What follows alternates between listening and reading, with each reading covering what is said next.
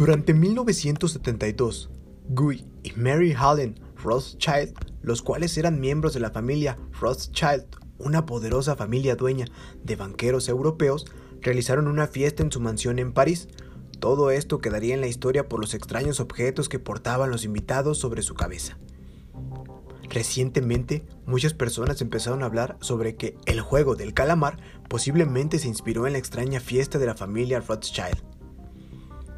El 12 de diciembre de 1972, la boda de la baronesa Mary Helen de Rothschild y el barón Guy de Rothschild decidió realizar una fiesta en Château de Ferrer en las afueras de París.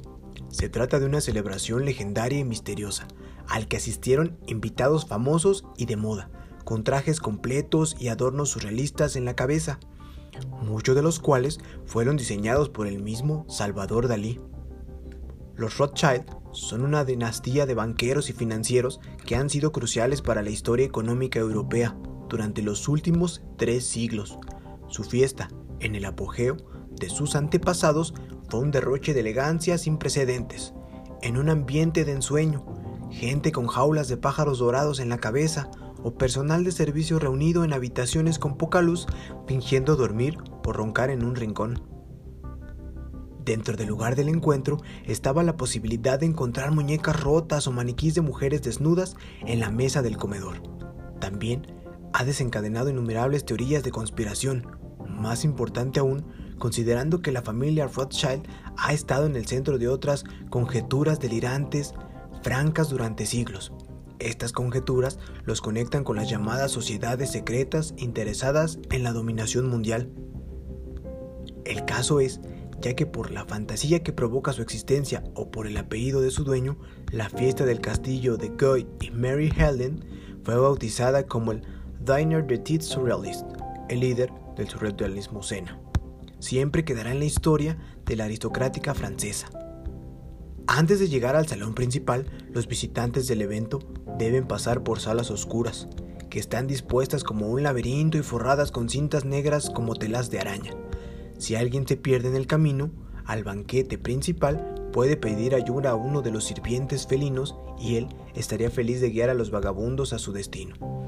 La dinastía comenzó con actividades financieras en la ciudad alemana de Frankfurt en 1760 y comenzó con Meyer Amschel Rothschild, la patriarca del futuro imperio bancario.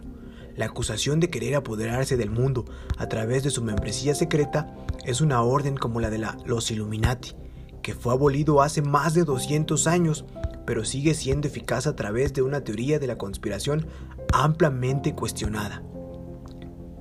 Somos dueños de casi todos los bancos del mundo. Hemos financiado ambos lados de ambas guerras desde Napoleón Bonaparte. Somos dueños de tus noticieros, los medios, tu gasolina y tu gobierno. Se lee en una sombría imagen que muestra a un sujeto vestido de banquero y de apariencia siniestra que dice ser Rothschild. Más allá del supuesto control que se afirma que posee esta familia, si es real o solo una teoría de conspiración, pero lo que sí es cierto es que hay pruebas de que sí existen, de que son muy millonarios y de que a pesar de que su riqueza nadie habla de ellos ni se les toma en cuenta, nadie les toma importancia. Los personajes de la serie, conocida como los VIPs, están inspirados en los atuendos de las personas reales que son miembros de la familia Rothschild.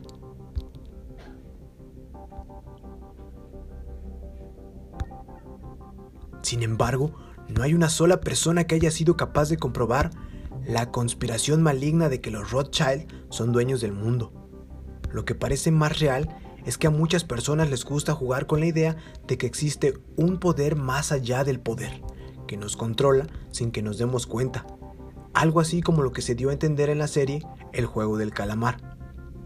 Todo controlado por los VIPs, algo que muchas personas están considerando que la serie se inspiró en estos personajes. ¿Ustedes qué opinan acerca de ello? No olvides dejar tus comentarios aquí abajo. Recuerda suscribirte si no lo estás, darle manita arriba y compartirlo. Créeme que eso nos ayudaría a crecer bastante. Por mi parte sería todo y seguimos analizando el terror.